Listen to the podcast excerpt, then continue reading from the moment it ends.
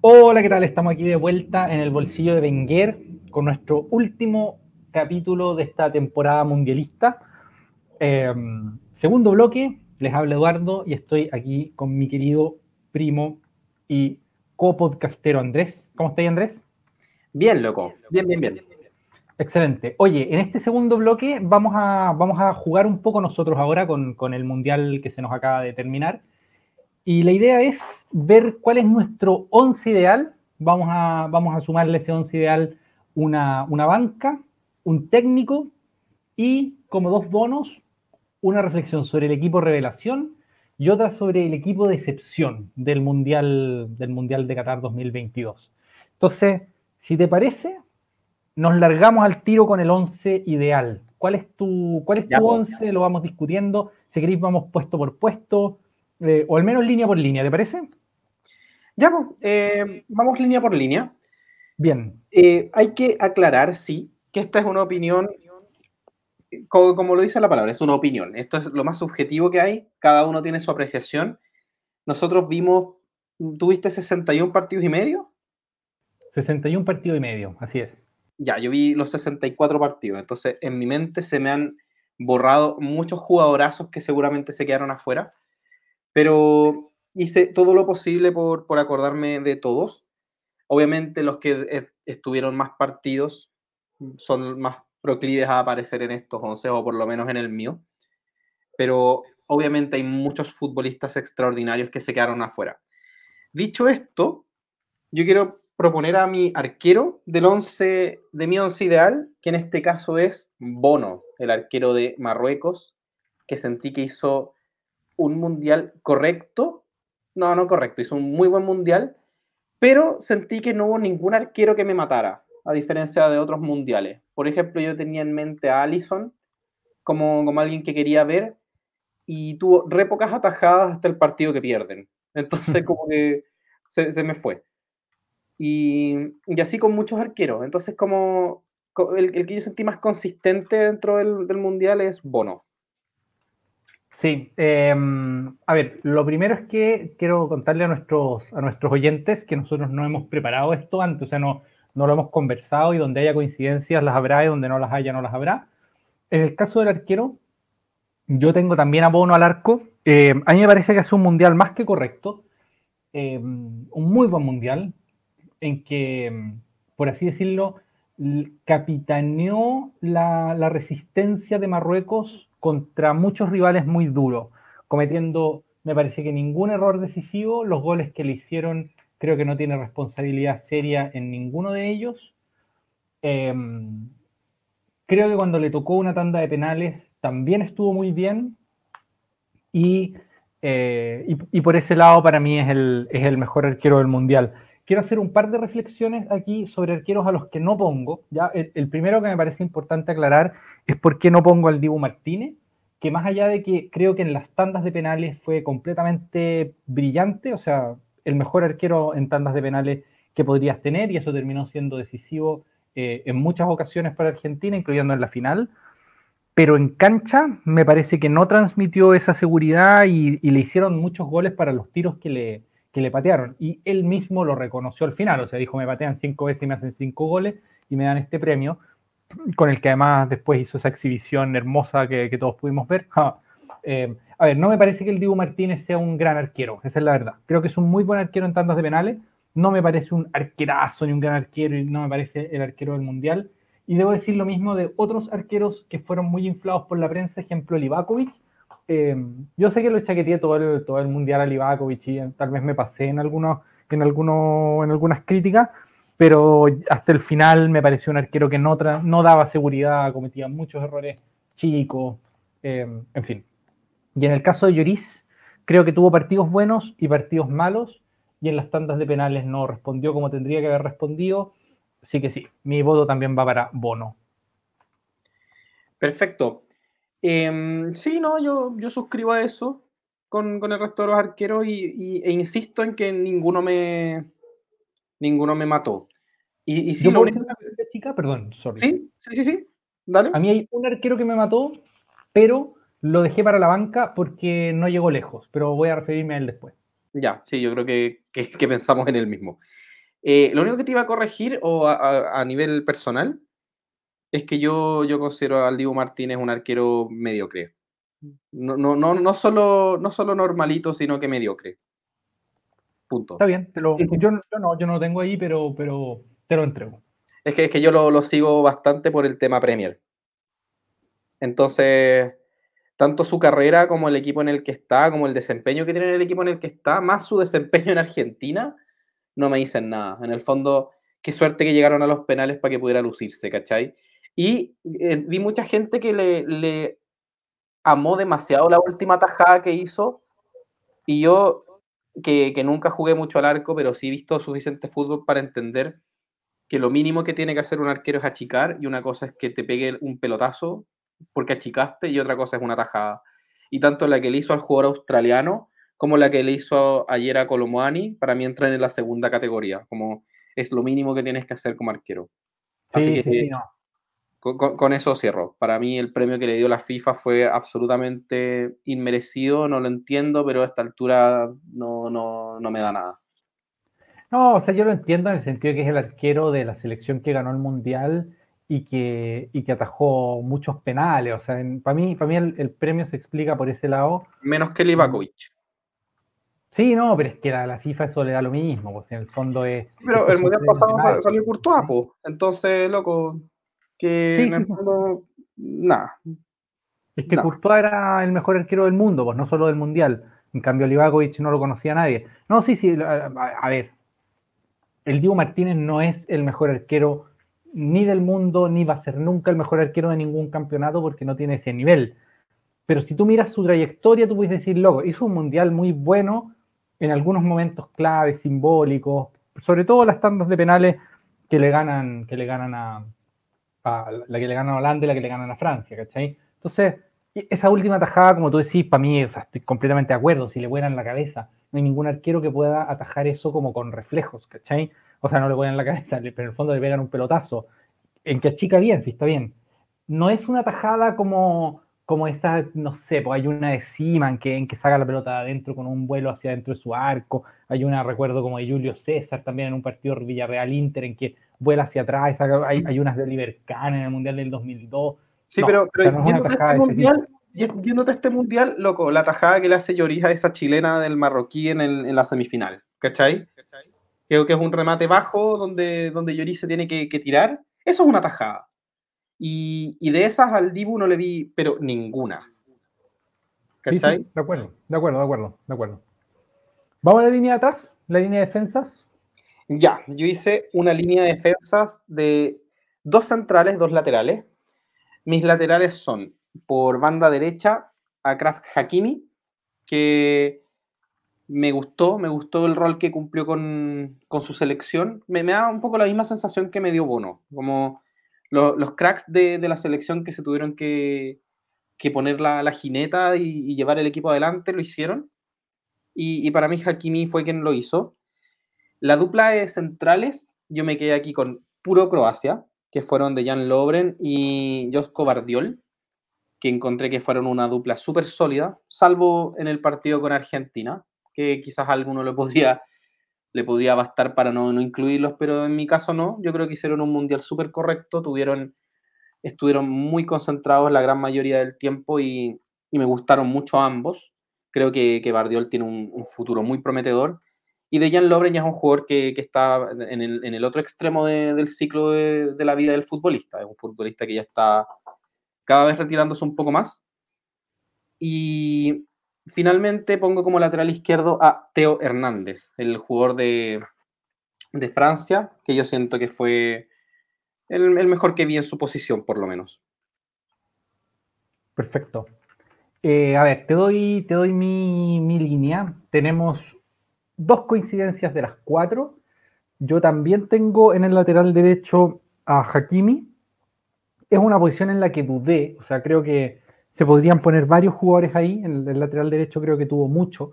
Eh, me dan ganas aquí de poner tres menciones honrosas, pero bueno, me voy a, las voy a mencionar luego cuando digamos la, reserva.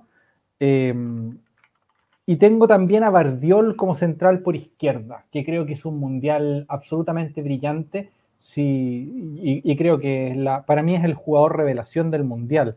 Aunque pueda sonar medio, medio random a alguien, porque es un central y es un Mundial donde hubo muchos jugadores que, que fueron bastante, bastante, no sé, sorprendentes. Para mí es jugador revelación del Mundial porque de todos los jugadores a los que yo no tenía para nada catastrados, fue el que encontré de un nivel más alto, como un jugador más hecho, un central que no me extrañaría nada si lo contratara ahora un equipo grande del mundo y jugara de titular en ese equipo grande. Eh, creo que tiene un futuro gigantesco. Para mí, el otro central, y, lo digo con responsabilidad, es Harry Maguire.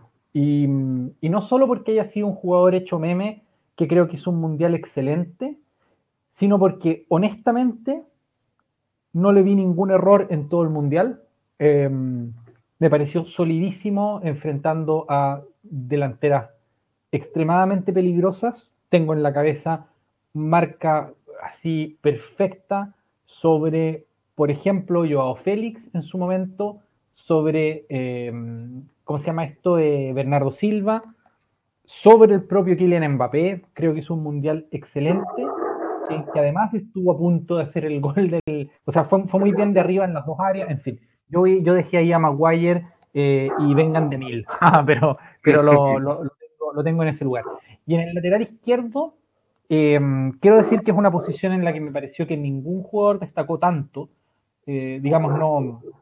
A diferencia del lateral derecho, donde tengo muchas alternativas, en el lateral izquierdo tenía pocas y me costó dar con un nombre y finalmente me quedo con Tagliafico, pese a que ni siquiera haya sido el titular de la, de la selección argentina, eh, porque empezó ahí Acuña.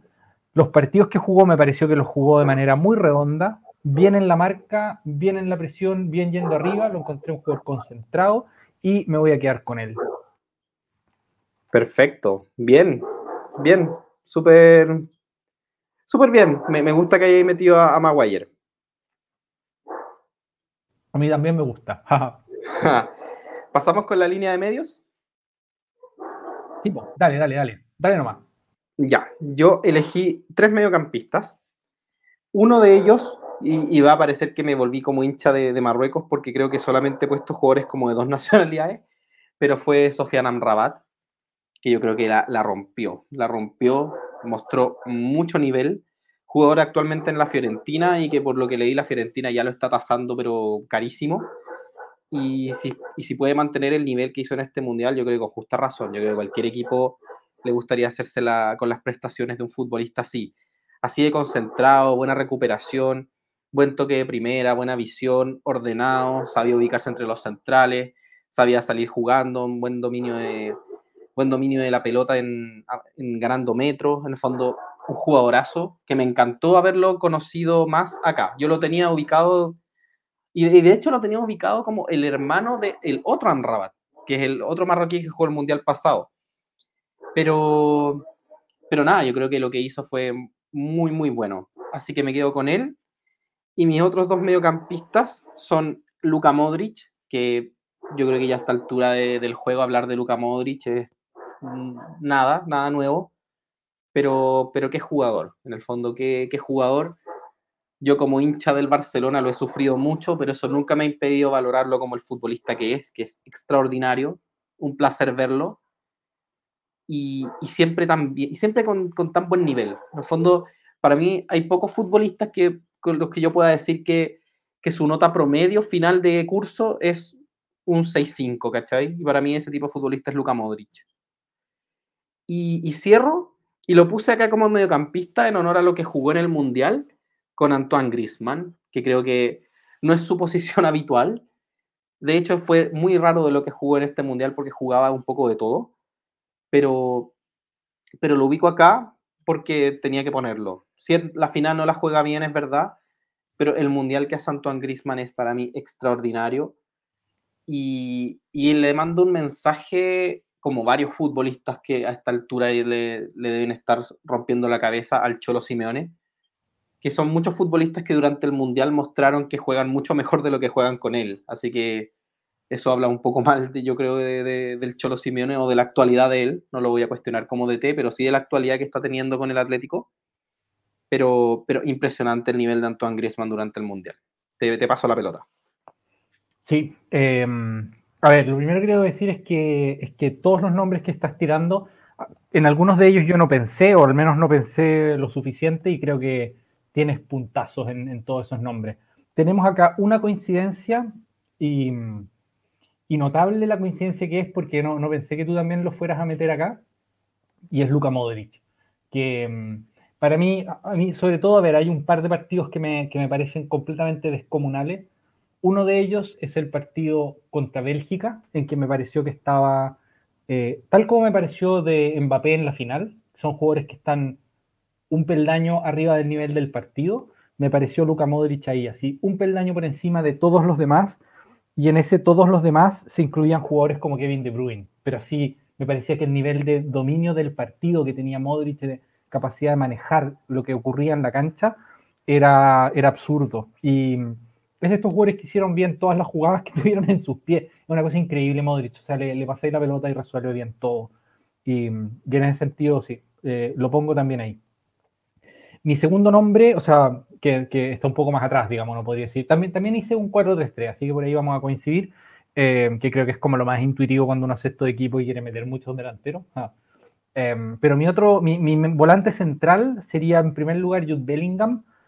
Em, no le sorprenda a nadie que ponga dos ingleses porque creo que Inglaterra para mí estaría en el podio de, del Mundial si es que fuera como por sensaciones futbolísticas. O sea, para mí las mejores selecciones del Mundial fueron Francia, Inglaterra y Brasil. No sé en qué orden, pero, pero son las que, las que mejor, mejor jugaron para mí. Me, me da lo mismo a mí en esto esos juicios me da lo mismo los resultados, quién gana, porque hay mucho empate, mucho que pasa por penales, muchas cosas así. Pero por fútbol, Inglaterra me pareció una selección eh, excelente, excelente, eh, sobresaliente, muy por sobre además lo que yo esperaba de ellos.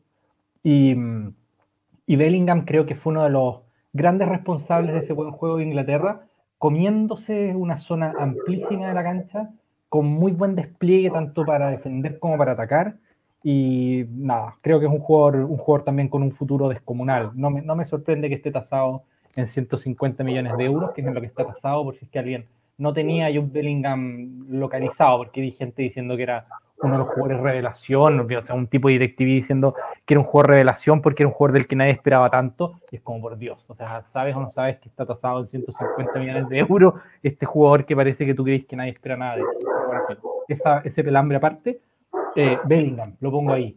Y en tercer lugar, tengo a Rabiot. Em, podría haber dicho varios acá, tenía muchos nombres alternativos.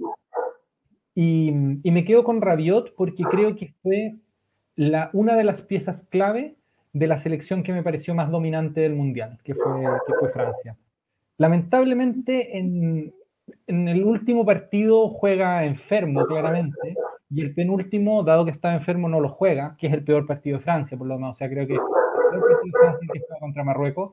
En parte creo porque no estaba Rabiot, pero mientras estuvo Rabiot, creo que Francia dominó todos los partidos y, y le atribuyo mucho esa responsabilidad a su despliegue, quite y de hecho cómo se sumaba en ataque. Jugador completísimo que ha tenido una carrera medio oscilante, pero cuando está en forma lo encuentro, lo encuentro eh, un jugador muy, muy desequilibrante. Eh, así que ese es mi medio campo. Bellingham, Rabiot, Modric. Perfecto, buena. Sí, pues acá va a pasar mucho que, que uno tenía jugadores en mente y, y se les fueron. Pero, pero de eso funciona. Así, así funciona este jueguito. ¿Vamos con la línea de ataque entonces? Vamos con el ataque. Ya, yo jugué con dos extremos y un delantero punta. Mis extremos yo creo que, que son un poco la posición más fome de elegir porque quizás fueron los dos mejores jugadores del Mundial. Pero son Lionel Messi y Kylian Mbappé, que, que la rompieron ambos, goleadores del Mundial, ambos. Jugadores que, que, hemos hablado incluso de ellos en todos los capítulos del podcast prácticamente, así que no, profundizaré en ellos. Y eh, delantero punta, me quiero con Olivier Giroud, que, que, lo encuentro un jugadorazo. Quizás fue su último mundial, probablemente. Tuvo la, la fome labor de tener que reemplazar al balón de oro, y yo creo que la hizo, pero con creces. Y, y no era una pega que no pudiera hacer. El tema es que yo creo que la gente ve en Benzema quizás un delantero que le gusta más, porque es un delantero que mete todos los goles. Y esa no es la pega de Giroud. Entonces, Giroud es un delantero de funcionamiento de equipo. Se le criticó mucho el Mundial pasado por no hacer goles, pero yo sentía que las críticas que, le hacían eran con súper poco análisis. Era, con, era una crítica más de lo, de lo superficial, que es que no hacía goles, y no de la labor que cumplía como futbolista, que era enorme. Entonces yo siento que este año hizo prácticamente lo mismo y además hizo goles. Entonces, para mí fue el delantero que más disfruté ver. Y, te paso la pelota. Sí, em, es muy interesante eso último que estáis diciendo. Perdón que parta opinando sobre tu comentario y no, no haciendo mi propio, mi propio once, pero claro, Giroud es un jugador que a mí me parece, además, irónicamente muy parecido a Benzema, en el sentido que es un gran goleador, es un gran goleador aunque no haya hecho gol en el Mundial pasado, em, pero que asume con mucha naturalidad la función de ser, de ser un, un, delantero en faceta asociativa más que, más que killer del área, ¿cachai? Puede jugar ambos roles, pero, pero cuando le corresponde ser un delantero asociativo y bajar y recogerse, lo hace muy bien. Y de hecho en este Mundial lo hizo en ocasiones dejando a Mbappé como centro delantero. Ahí mostró alta plasticidad de Champs. Pero bueno, em, Sí, muy, muy, o sea, para mí Giroud es un jugadorazo, de los, de los mejores delanteros de su generación, eh, en la que hubo muchos grandes delanteros y yo creo que puede ser un top ten, fíjate, pero bueno, eso materia para otro, otro podcast o otro capítulo del, podcast, así como esos, esos balances generales. Jugadorazo Giroud. Ahora, em, sí, yo tengo dos en común contigo y estoy cerca de tener los tres pero claro, mm, voy a compartir que Mbappé y Messi fueron dos jugadores completamente descollantes.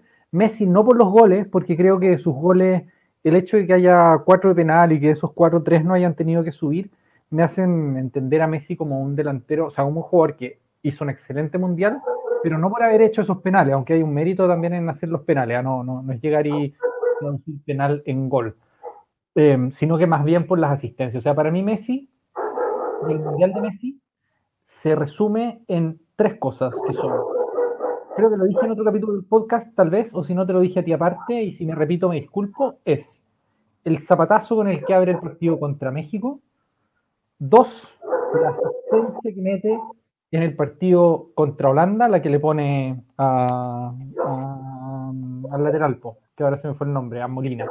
Eh, y tercera, la arremetida por la derecha del ataque contra Croacia en el tercer gol cuando, cuando quiebre el partido sacándose a Bardiol.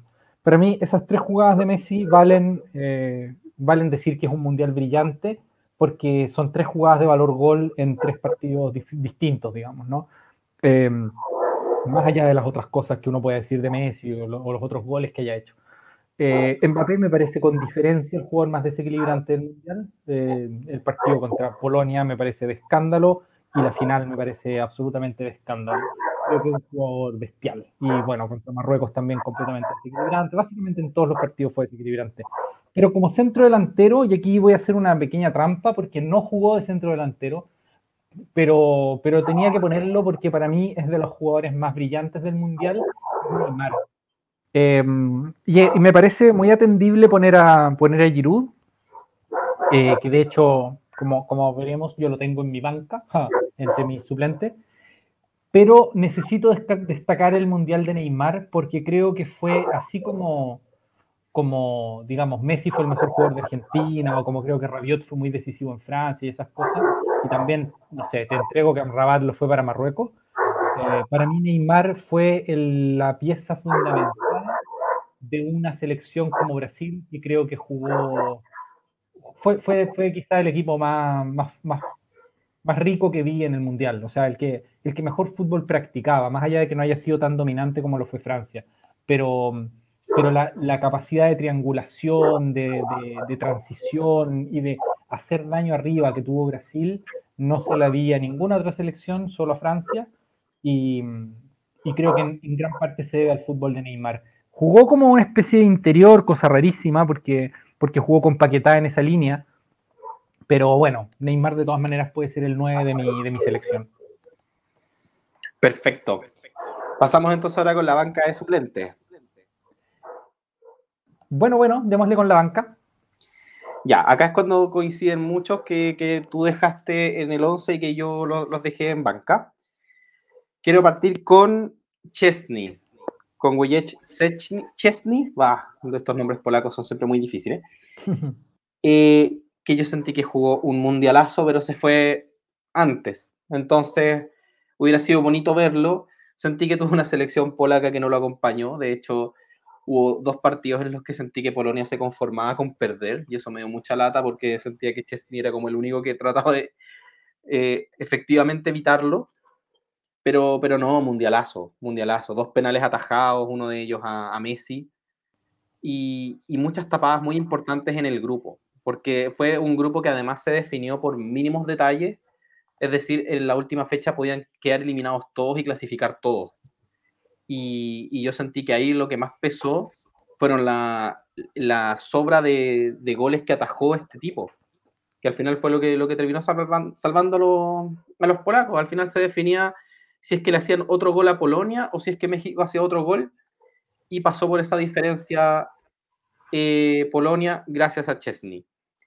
Y el resto de mi banca, te voy a decir la banca al tiro nomás. Y ahí la. sí. Quiero meter a Alexis McAllister, que sentí que jugó un mundialazo, que estaba en duda en la lista, bastante eh, avanzado el proceso, seguía en duda, pero ha estado haciendo una temporada excelente en el Brighton y yo sentí que hizo un excelente mundial. Entró por Leandro Paredes, que era como el eterno titular de Scaloni, y le quitó el puesto, y le quitó el puesto para siempre. Marcó el, el gol a, a, Polonia, que fue muy importante porque ese partido Argentina lo estaba sufriendo y no le salía el gol. Y hizo para mí un mundial muy redondito, muy, muy bien, muy bien jugado. Pongo a Harry Kane, como nueve porque sentí que jugó también un excelente mundial. Tuvo un ingrato final, perdiendo el penal con el que quizás forzaban una prórroga con Francia, pero tanto a nivel de asistencia como creación de juego como goles, para mí siempre, siempre dame un Harry Kane. Yo es un jugador que disfruto mucho ver y lo disfruté también mucho en el Mundial. Tengo a Mateo Kovacic, que para mí fue la, la dupla, pero indiscutible de, de Luka Modric, hizo un mediocampo extraordinario.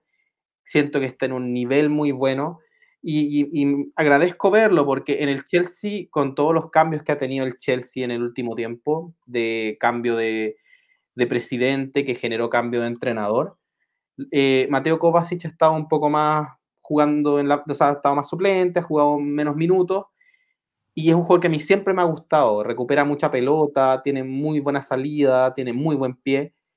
Y, y tenía miedo de que, de que esa falta de juego que está teniendo en el Chelsea la plasmara en el mediocampo croata y nada que ver. Súper bien, súper súper al día. Tengo a Neymar, que también suscribo contigo, jugó un mundialazo. Me dio mucha lástima cómo se fue porque siento que él fue, pero por lejos el, principal artífice de ese triunfo que estaban teniendo sobre Croacia y, simplemente quedaron afuera después. Luego lo responsabilizo un poco por no haber pateado el penal antes, porque quería el quinto penal y no llegaron, pero bueno, esos son detalles. Y ojo que, que Neymar juega solo tres partidos. Juega el primer partido, que juega un partidazo, sale lesionado, no juega los siguientes de fase de grupos y vuelve con Corea. Entonces, con los pocos partidos que jugó Neymar, ya te demostró la calidad que tiene. Y, después de Ronaldo Nazario, yo creo que es el mejor brasileño que me ha tocado ver. Y eso es muchísimo decir, porque sabemos que fue Ronaldo Nazario.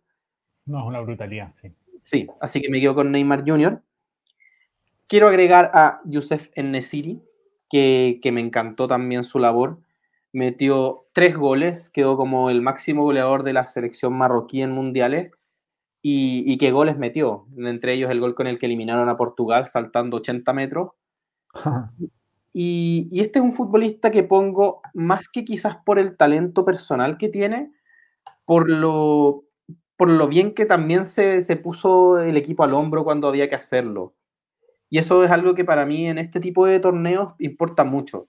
Es diferente en las ligas, que son muchos partidos, cuando tienes este tipo de futbolistas porque de repente pasan desapercibidos. De hecho, en el Sevilla, si bien en Nesiri marca muchos goles, hay muchos partidos en los que no, no juega tanto o no necesita echarse el equipo al hombro. En cambio, en torneos como el Mundial, que son de, de vida o muerte casi todos los partidos, ahí es cuando necesitas un futbolista que se haga cargo de esas situaciones y para mí en Nesiri fue también de los grandes responsables de, de la hazaña marroquí. Entonces, como Marruecos llegó tan lejos y sorprendió tanto el, el ser la primera selección africana en llegar a este punto, yo creo que sus pilares merecían estar en, por lo menos considerados. Sigo con Harry Maguire, que tampoco lo olvidé, creo que jugó un mundialazo y ojalá escuche este podcast para que sepa que tiene hinchas que, que, no, que no lo detestan. Yo jamás he detestado a Harry Maguire, yo lo he dicho varias veces. Siento que él ha sido un poco la cara visible de una crisis que, que vive el Manchester United ha jugado mal, como ha jugado mucho del Manchester United, es decir, el nivel de Barán bajó en el Manchester United, el de Bruno Fernández, el mismo Cristiano Ronaldo. Entonces, De Gea, si uno va nombre por nombre, este Manchester United del último tiempo ha hecho ver mal a futbolistas tan prometedores como Marcus Rashford, que, que ahora está, volvió a existir. Entonces, Harry Maguire tuvo que pagar muchos platos rotos y yo siento que que con la selección sin, esa, sin ese Old Trafford murmurando, el tipo jugó excelente y, y, le, y, le, da la razón a Southgate, que le criticaban tanto por llevarlo de nuevo y él insistió con él y le cumplió. Entonces, un aplauso para Southgate por insistir en él, porque yo creo que es de los pocos técnicos que habrían hecho eso con, con lo que estaba pasando con Harry Maguire.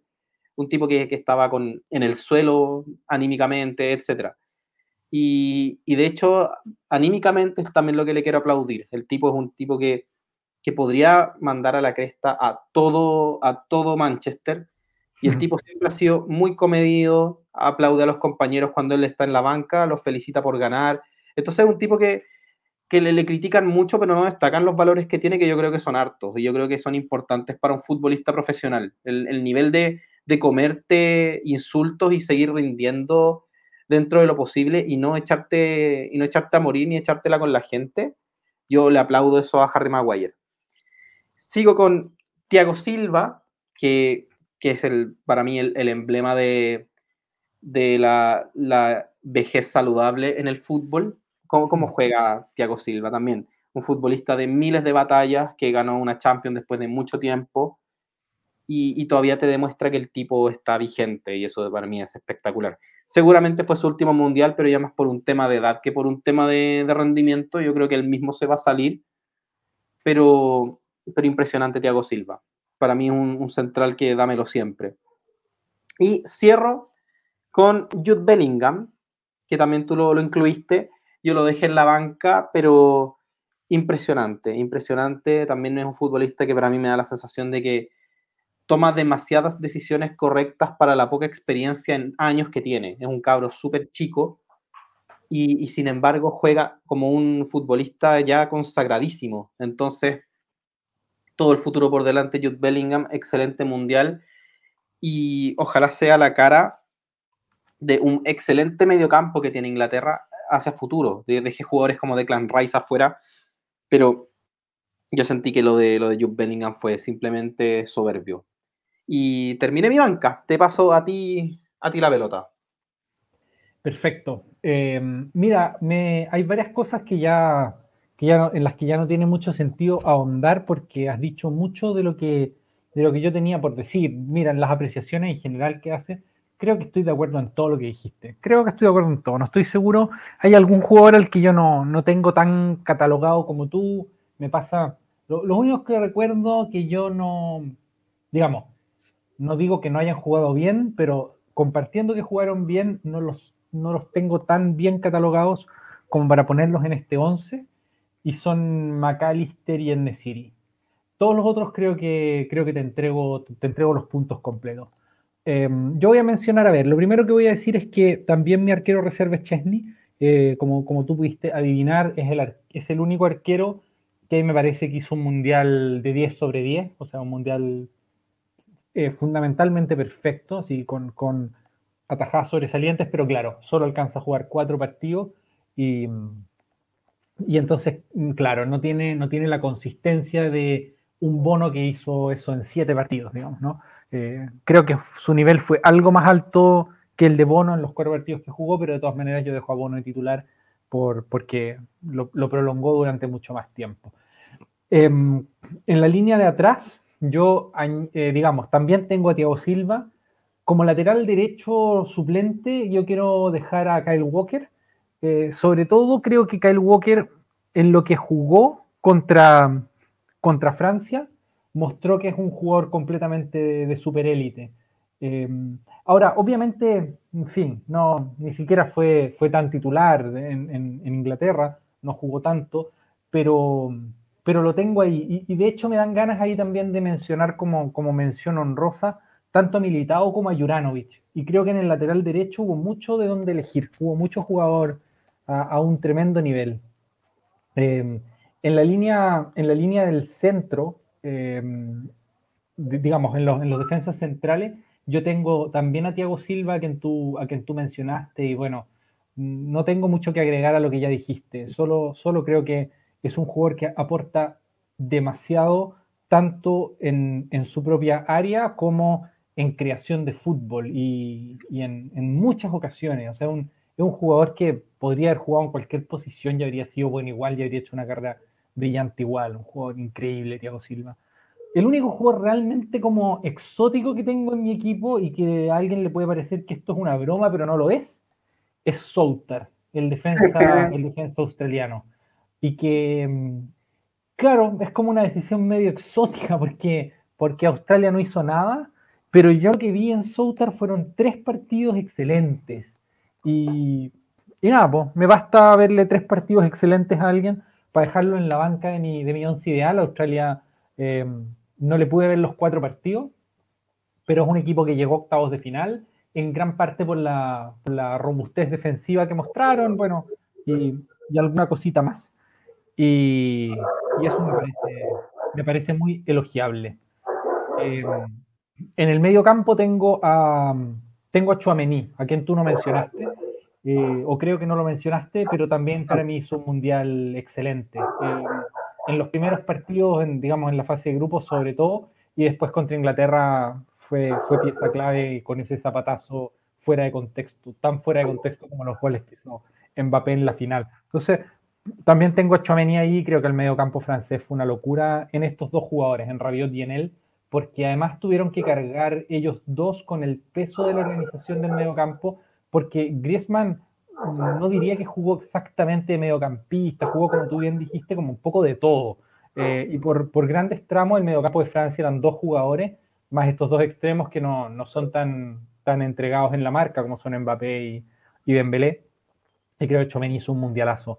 Subrayo también a Enzo Fernández, aunque tú ya lo mencionaste, y subrayo también a Amrabat, aunque tú ya lo mencionaste. Tanto, tanto Enzo Fernández como Amrabat me parecieron piezas decisivas en el buen rendimiento de sus respectivos equipos Em, y que ambos llegaron, llegaron a jugar los siete partidos, Argentina a ganar el Mundial y Marruecos a salir cuarto.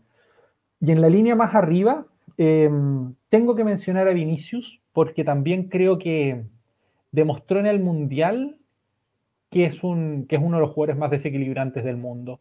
Y, y, claro, yo lo había visto eso ya durante todo el año, pero, pero quería ver si es que en el Mundial también ocurría, y también ocurrió. Y, y se lo, se lo doy eso a Vinicius. Y también tengo que mencionar, aunque en una posición medio ambigua, porque a veces jugaba, pareciera que como interior, a veces jugaba como segunda punta, bueno, posición ambivalente, a Bruno Fernández, de quien también creo que hizo un mundial muy, muy brillante. Lamentablemente, claro, Portugal tuvo esta eliminación un poco decepcionante contra Marruecos, pero en circunstancias normales me parecía que con el nivel que estaba teniendo Portugal eran un candidato muy serio hasta llevarse el mundial. Pero bueno, llegaron hasta donde llegaron. Yo ahí también en el, tengo a Giruda, que tú pusiste de titular y por lo tanto no lo voy a, no lo voy a tocar. Tengo también a Grisman, a quien tú también tenías ahí en el, de titular en, el, en, la, línea en que realmente jugó, que Grisman jugó un poco de todo. Y añado a Julián Álvarez, que me parece que fue la gran revelación argentina del Mundial. Eh, empezó como suplente de, de Lautaro y se lo comió a punta de goles. Y claro, como Argentina tuvo los siete goles de Messi, eh, pasan un poco desapercibidos los, si no me equivoco, cuatro que llegó a ser Julián Álvarez. Eh, y cuatro goles por un jugador que ni siquiera empezó el Mundial como titular, eh, es una cuestión bien, bien, bien, bien como sorprendente.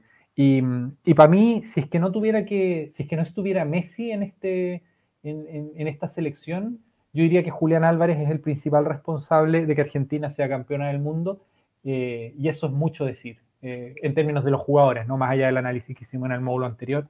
Para mí Julián Álvarez fue extremadamente decisivo y, y lo, dejo, lo dejo en ese puesto. Yo solamente te quería decir que dentro de los jugadores que yo dejé afuera, pero los pensé, también estaba Soutar. Y, y con, lo, con lo piratilla que sea eso, también te dice como lo, lo, bueno que tiene que ser un futbolista para ser como el central australiano y que dos, dos, personas que vieron todos los partidos se fijaran en él. Lo encontré también un, un excelente central con muy buen timing que me gustaría que, que saltara a equipos que uno puede seguir. Así claro. que sería, sería interesante eso. Y sí, dijiste muchos que, que no me cupieron a mí, pero, pero que me hubiera encantado poner porque también jugaron excelentes. También pensé en Enzo Fernández. De hecho, tú dijiste que yo dije Enzo Fernández y no lo, no lo metí. Así que yo creo que lo confundiste con alguien que yo haya dicho. Ah, pero, sí, sí. Pensé que habías hablado de él. En algún momento tengo que haber entendido algo mal. Pero también lo pensé. Y, y yo creo que, que poco queda por decir. Hay futbolistas tremendos que también se nos quedaron afuera. El Mundial de Pepe fue muy bueno, por ejemplo. Sí. Eh, sí, y, y, así podemos ir, ir mirando equipo por equipo y cada uno yo creo que tuvo algo interesante que entregar. Pero... Completamente. Pero excelente, excelentes los equipos. Me hubiera gustado meter algún japonés, pero, pero ahí ya, ya no caben, po. el Mundial no. de Musiala, etc. Pasamos es que Musiala, ahora... Musiala, yo también lo pensé, perdón, yo Musiala sí. lo pensé. Y además, bueno, pero en fin, eso es, es materia de otra, de otra conversación. Pero sí, no, eh, Tuve también a Musiala, tuve al, al Leroy Sané. Yo creo que Alemania jugó un buen mundial, a pesar de que sus resultados hayan sido tan malos. O sea, cómo jugó, más allá de que los resultados no lo acompañaron. Así es. ¿Y, y ¿Vamos con el técnico? El técnico, ya. Tírate el tuyo primero, que yo siempre, que yo partí la, la ronda anterior. Ya, mi técnico, y me caben muy pocas dudas al respecto, porque para mí es la gran, fue el gran técnico del mundial, es Don Slatko Dalic. Eh, para mí es el, es el gran técnico del mundial, sobre todo por su capacidad de reacción y por su capacidad de transformar partidos eh, que se le habían salido de programa. Eh, más allá de que Croacia haya resuelto muchos partidos a través de, a, través de, de, los penales, digamos, o de, o los alargues, quiero decir, a través de los empates, eso es, la, es lo, que tengo en la cabeza, eh, creo que sacó, sacó agua de las piedras y que logró hacer que Croacia jugara como jugaba la Croacia del Mundial pasado, teniendo una plantilla muy distinta. Obviamente tiene a un Luka Modric que es un jugadorazo, tiene a Kovacic que es un jugadorazo, tiene a Brozovic y tiene a Perisic si uno quiere. Pero siendo que me parecía una selección con muchas limitaciones en, otros, en algunas líneas, eh, Creo que era capaz de competirle Croacia a todos y responsabilizó de eso a Dalic, especialmente porque logró en general terminar los partidos mejor que como los empezaba. Eh, queda para la, para la historia la semifinal que pierde contra Argentina. Me parece a mí que la pierde de manera, de manera, en algún sentido injusta, porque el partido queda muy condicionado por un penal que no era y que los deja perdiendo. Y claro, estando 1-0 abajo, lo pillan en un contragolpe en que en vez de estar los centrales eh, comprometidos atrás, estaban adelante los dos. Y entonces los que quedan votados ahí son, son los laterales. Eh, pero más allá de eso, y después una genialidad de Messi que termina por romper el partido cuando Croacia tampoco tuvo reacción. Pero de hecho, en ese mismo partido, antes del penal que le inventan a, a Livakovic, eh, Croacia para mí era, era superior a Argentina con, con mucha claridad, eh, cosa que no logró hacer ni siquiera Francia, ser superior a Argentina así con, con en, en un, en, de una forma consistente. Así que bueno, eh, he hablado quizás demasiado, pero ese es mi nombre. Mi nombre es Dalich. Yo me voy un poquito más atrás y, y acá yo me tiro como una exoticada y yo pongo a Hajime Moriyasu. Sabía, técnico, sabía que ibas a poner a Moriyasu. El técnico japonés, sí, es que fue a nivel de técnico el que más me impresionó, porque yo sé La, calidad de Dalic, la calidad de, de Deschamps, son de Tite, los conozco. Ya yo, yo, en el fondo, un poco hicieron lo que yo pensaba que iban a hacer. Pero este técnico yo no lo tenía y fue un técnico que le dio vuelta un partido a Alemania y un partido a España en base de puros cambios. Y eso yo lo encuentro, pero una genialidad, una genialidad técnica. Porque, porque a nivel de, futbolistas, Japón probablemente era el tercero del grupo y, lo termina ganando. Lo termina ganando y ganándole a dos selecciones campeonas del mundo.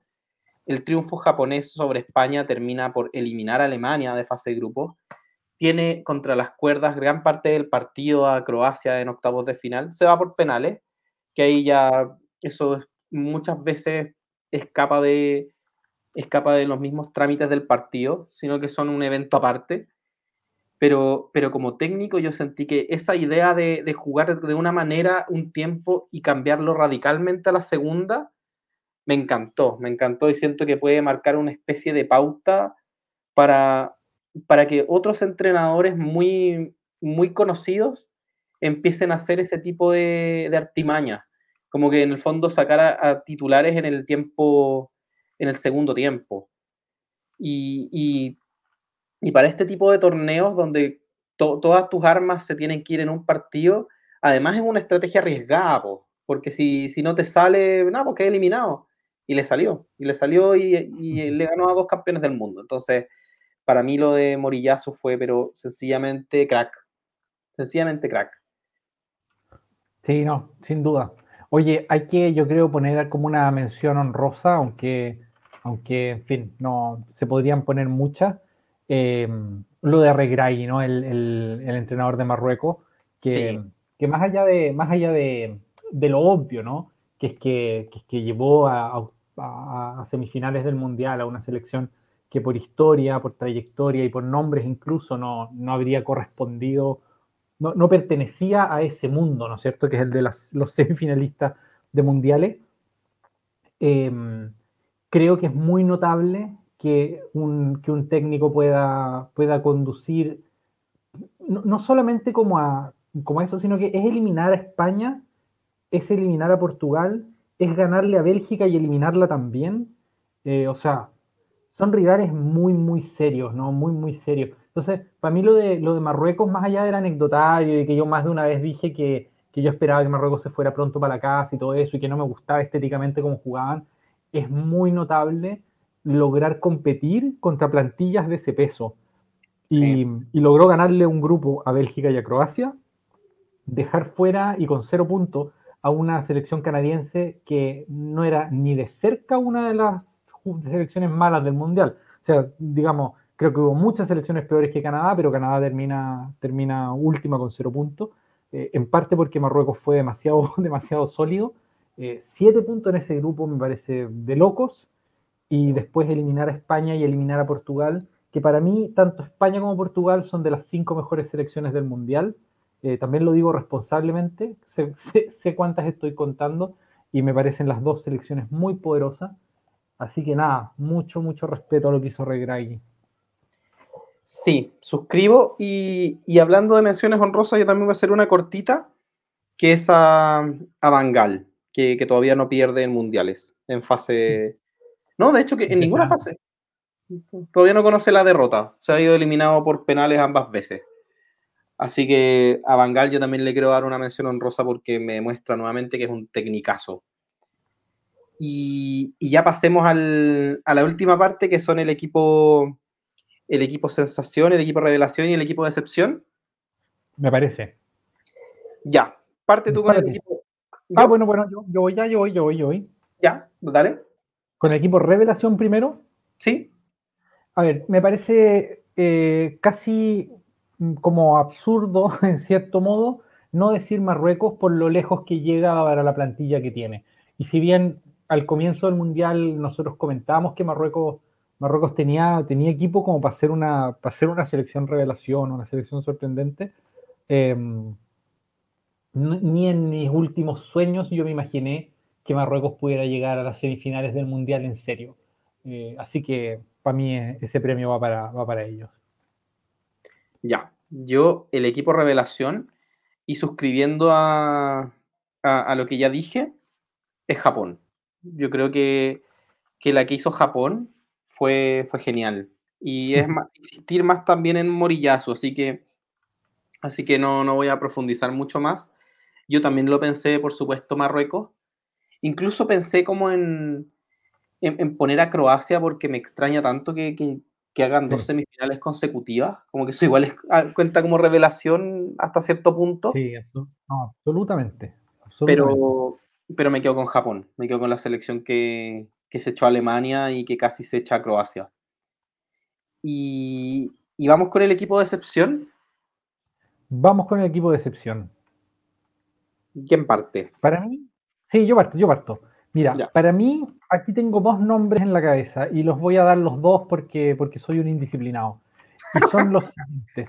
Primero, el que realmente me parece el más decepcionante de todos, por lo que se esperaba de ellos, es Dinamarca.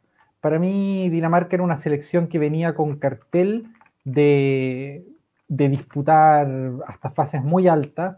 Venía, había muchos motivos para creer que Dinamarca podía ser una selección como a analizar en el Mundial, así una selección que podía ser un campeonato muy bonito e hicieron un campeonato horrible.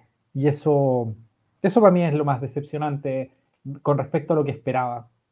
Quiero decir muy enfáticamente que no pongo acá a Alemania y que aunque Alemania haya tenido un resultado muy decepcionante, para mí no jugó de manera decepcionante. Para mí Alemania jugó bien, creo que fue de las, incluso por juego, de las mejores selecciones del Mundial.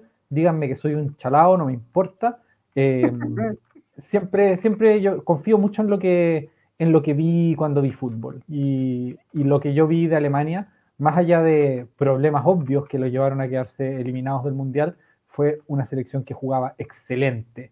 Y cuando la, la Federación Alemana decidió después del Mundial y después de todo el fracaso confirmar en su puesto al entrenador de la selección, me parece que, hacen excelente. O sea que eso es en parte lo que hace que Alemania sea la potencia del fútbol que son, porque no se dejan llevar por tontera, de la misma manera en que, por ejemplo, el, Liverpool contrató a Jürgen Klopp eh, sin importar que hubiesen tenido una campaña muy decepcionante con el Dortmund, porque simplemente en el análisis de lo que había jugado el Dortmund de Klopp, era posible ver que habían tenido mala suerte y que no se trataba acá de, que estuvieran jugando mal, sino que habían tenido mala suerte, porque la mala suerte existe en el fútbol. Y yo, con respecto a esta Alemania, puedo decir lo mismo. Yo creo que Hansi Flick es un excelente entrenador de fútbol y que Alemania jugó excelente mundial.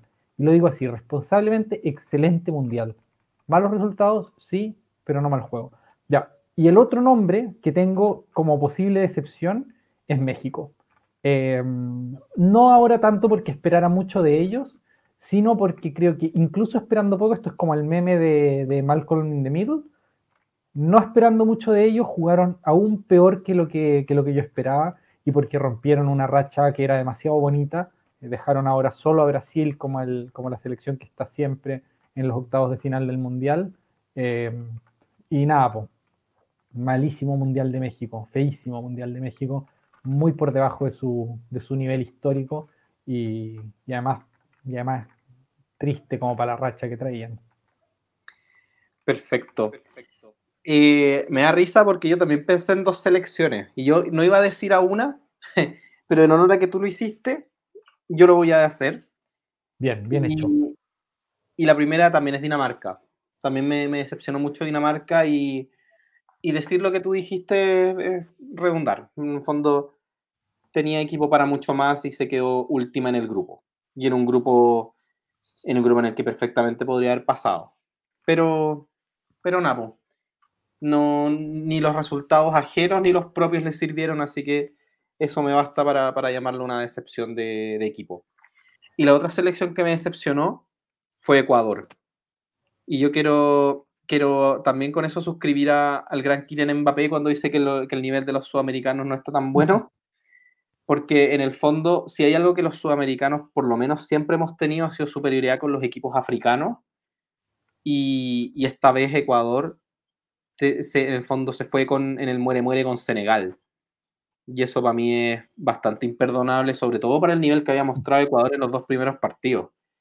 En el fondo, hiciste la hazaña de ganarle el partido inaugural al local, de humillar a la selección local en su casa y no tienes la decencia de pasar de fase. Así que no, no, pésimo, pésimo. Desperdiciaron a un excelente Ner Valencia, Estupiñán, Preciado jugaron muy bien, Méndez jugó muy bien, Caicedo, etcétera como que por nombres no tenían por qué irse en fase de grupo y sobre todo por el nivel que estaban mostrando y se fueron. Así que muy decepcionante lo de Ecuador. Sí, no, suscribo eso también. Suscribo el Mundial de Ecuador también es una gran decepción. Y con eso sería este módulo, ¿no? Sí, sí, con eso estamos. Fue un módulo largo nuevamente, pero bueno, es último día, nadie se enoja. Así sí, que así es. terminaría por acá y nos vamos al último. Así es. Chao, chao, chao, chao. Chao, chao.